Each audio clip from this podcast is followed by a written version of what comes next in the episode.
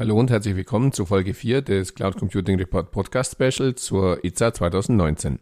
Mein Gesprächspartner in diesem Interview war Michael Veit, Technology Evangelist bei der Firma Sophos. Hallo Herr Veit, stellen Sie sich am besten zum Einstieg und die Firma Sophos ein bisschen vor.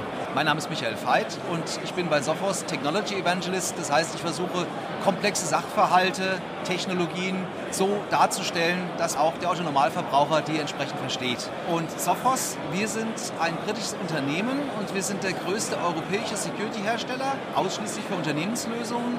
Und wir haben das komplette Portfolio im Bereich Gateway, also Firewall, E-Mail, Web und im Bereich Endpoint, Next Generation Endpoint Schutz, Mobile, WLAN, Cloud-Sicherheit und wir stellen alle diese Lösungen in einem zentralen Management, einem cloud-basierten Management dar und als Besonderheit lassen wir unsere Lösungen in so einer Art Ökosystem miteinander kommunizieren. In Ihrer Ankündigung hier zur ITSA sprechen Sie von der Evolution der Cyber Security. Wie sieht diese Evolution denn aus Ihrer Sicht aus? Ja, also in den letzten 20, 30 Jahren hatte man eigentlich den Best-of-Breed-Ansatz. Das bedeutet, man hat immer die beste Firewall, den besten Virenschutz, beste Verschlüsselung etc. eingesetzt. Das Problem ist, dass die knappeste Ressource in den meisten Unternehmen das Personal ist.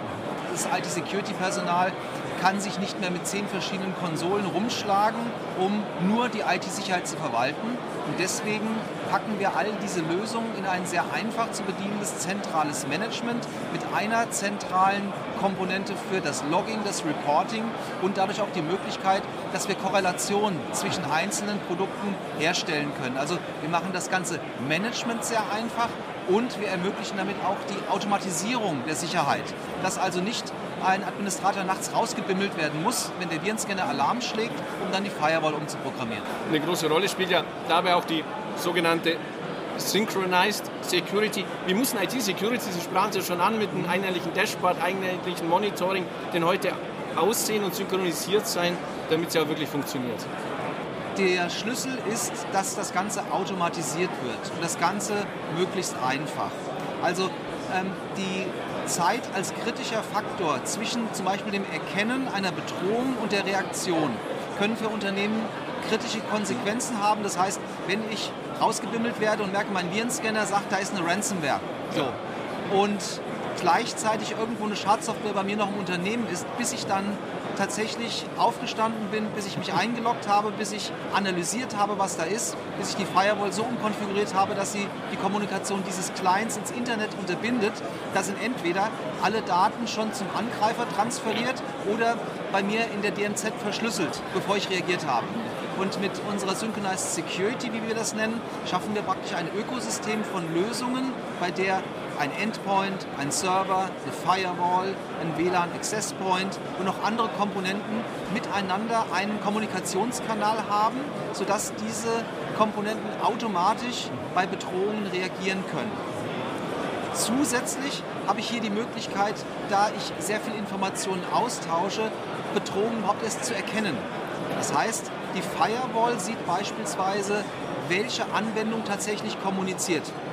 Beispiel Applikationskontrolle auf der Firewall. Im Normalfall, bei den meisten Kunden sieht es so aus, die Firewall muss sich darauf verlassen, was die Anwendung erzählt. Wenn die Anwendung sagt, hallo, ich bin ein Chrome oder ein Firefox, mhm. dann sagt die Firewall, hm, dann lasse ich dich mal durch. Ja. So. Was macht also eine Ransomware, die Daten stehlen möchte, anstelle sie einfach zu verschlüsseln? Sie sagt natürlich der Firewall auch, hallo, ich bin ein Firefox oder ich bin ein Chrome. Mhm. So. Und mit unserem Synchronized Security Ansatz, mit dem, diesem Protokoll, den, das wir Security Heartbeat nennen, weiß die Firewall, welche Anwendung auf dem Client gerade versucht zu kommunizieren. Das heißt, ich kann auf diese Weise bösartige Software, aber auch Schatten-IT-Anwendungen identifizieren und nur die Kommunikation zulassen, die ich haben möchte. Also ich habe ähm, eine Sichtbarkeit komplett bei mir im Unternehmen, die ich mit Best-of-Breed-Ansatz, das heißt die Lösung des Herstellers X mit der Lösung des Herstellers Y am Endpoint an verschiedenen Stellen nicht haben. Das Thema Sicherheit und Cloud spielt ja immer eine größere Rolle. Wo liegen Ihrer Erfahrung und Meinung nach die größten Bedrohungen beim Arbeiten in und mit der Cloud? Also wenn man sich auch diese ganzen Datenlecks der letzten Jahre anschaut, dann hat das in 99,9 Prozent nichts mit irgendwelchen unsicheren Infrastrukturen zu tun. Okay. Also dass Microsoft Azure oder Amazon Web Services, dass die keine saubere Trennung der Infrastrukturen zwischen den einzelnen Kunden hergestellt haben, sondern es handelt sich um Konfigurationsfehler die Administratoren, die noch aus der alten Welt kommen, wo ich on-premise meine Server, meine Firewall, mein Netzwerk, meine Workstations, meine Mobilgeräte habe und an der Stelle die Security und die Zugriffsrechte konfiguriere, die sind oft überrascht, sage ich jetzt mal, von der Vielzahl der Dienste und Möglichkeiten und Interaktionen, die ich in einer Cloud-Infrastruktur habe. Und die allermeisten der bekannten Datenlecks hatten damit zu tun, dass solche Rechte nicht ausreichend konfiguriert, nicht ausreichend sicher konfiguriert wurden. Und da gibt es jetzt Lösungen, die für die IT, die oft auch für die Konfiguration dieser Infrastrukturen, das ist gar nicht die IT-Security, zuständig sind, soweit unterstützen, dass unsichere Konfigurationen, Compliance-Verletzungen und auch mögliche Angriffe erkannt werden können, die auf diese Konfiguration der Zugriffsrechte auf Cloud-Infrastrukturen stattfinden. Ein anderes Thema, das derzeit ja in aller Munde ist, das Thema künstliche Intelligenz. Auch Sie setzen ja bei Ihren Lösungen auf KI. Wie sieht Ihr Cloud Security Angebot in diesem Bereich, insbesondere KI unterstützt aus?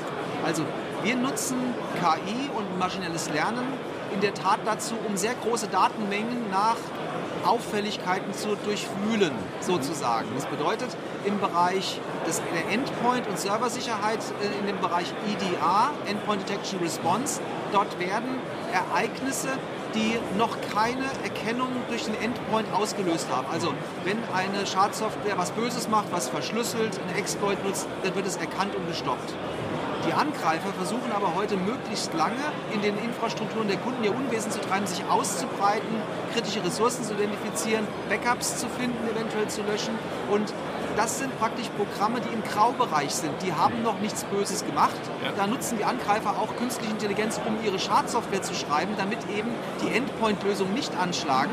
Aber wir erkennen praktisch aus der Menge an verdächtigen Aktionen, die noch nichts Böses getriggert haben, also aus der Grauzone erkennen wir, das ist offenbar ein sich ausbreitender Bedrohung, da ist ein Hacker unterwegs und die KI kann also Auffälligkeiten finden, Anomalien erkennen, sich ausbreitende Hacker erkennen.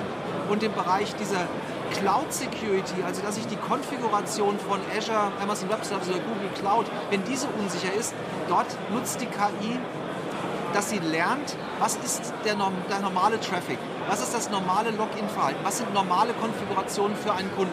Und wenn dann auf einmal 500 Server gestartet werden, die vielleicht jemand fürs Kryptomining, ja, ein Angreifer nutzt, oder wenn ein Entwickler einfach mal die Zwei-Faktor-Authentisierung ausschaltet, damit es einfacher ist zu entwickeln, dann merkt das die KI und sagt, oh, rotes Lämpchen, hier ist ein ungewöhnliches Verhalten. Oder wenn ungewöhnlicher Traffic ist. Dieser Server hat ein normales Traffic-Verhalten und auf einmal fängt er immer an, nachts um zwei eine ganze Menge Daten irgendwo hinzuschicken. Dann sagen wir, das ist eine Anomalie. Also das sind perfekte Einsatzzwecke für künstliche Intelligenz, Anomalieerkennung, außergewöhnliche Konfigurationen in sehr großen Datenmengen. Ja, dann lassen Sie uns zum Abschluss vielleicht noch den Blick in die Kristallkugel werfen. Ich denke, das Thema Security und Cloud wird uns auch zukünftig beschäftigen. Wo sehen Sie die zukünftigen Trends, die zukünftigen Bedrohungen? Wie sieht da Ihre Prognose aus? Wir sehen mehr und mehr gezielte Angriffe. Und zwar sogenannte Blended Threats, bei der automatisiert der Hacker erstmal schaut, was sind lohnenswerte Ziele, wie kann ich einen Server, der aus dem Internet erreichbar ist, hacken, dann wird er gehackt. So, und dann schaltet sich ein Mensch drauf, ein menschlicher Angreifer und schaut mit menschlicher Intelligenz und krimineller Energie, wie kann er diesem Unternehmen größtmöglichen Schaden zufügen, wie kann er größtmöglichen Profit rausziehen. Ähm, das sind die, wie sich die klassischen Angriffe auf Unternehmensnetzwerke, Hackerangriffe verändern werden. Parallel dazu werden wir eine Zunahme von diesen Angriffen auf Cloud-Infrastrukturen sehen. Dass also die Angreifer die schlecht konfigurierten Cloud-Zugriffsrechte dazu nutzen, um Cloud-Infrastrukturen zu kapern, um zum Beispiel dort Ressourcen für eigene Zwecke, wie das äh, schon Beispiel gesagt, Bitcoin-Mining einsetzen. Ja, dann herzlichen Dank für das Gespräch. Dankeschön. Soweit Folge 4 im Cloud Computing Report Podcast Special zur EZA 2019. Mein nächster Gesprächspartner auf der Veranstaltung war Oliver Dening von der Firma Hornet Security. Falls Sie regelmäßig über neue Folgen im Cloud Computing Report Podcast informiert werden möchten, abonnieren Sie uns am besten auf Spotify, Apple iTunes, Apple Podcasts oder Google Podcasts. Falls Sie regelmäßig über neue News und Hintergrundberichte zum Thema Cloud Computing informiert werden möchten, abonnieren Sie am besten unseren Newsletter unter www.cloud-computing-report.de-newsletter. So viel für heute, vielen Dank fürs Zuhören und bis zum nächsten Mal.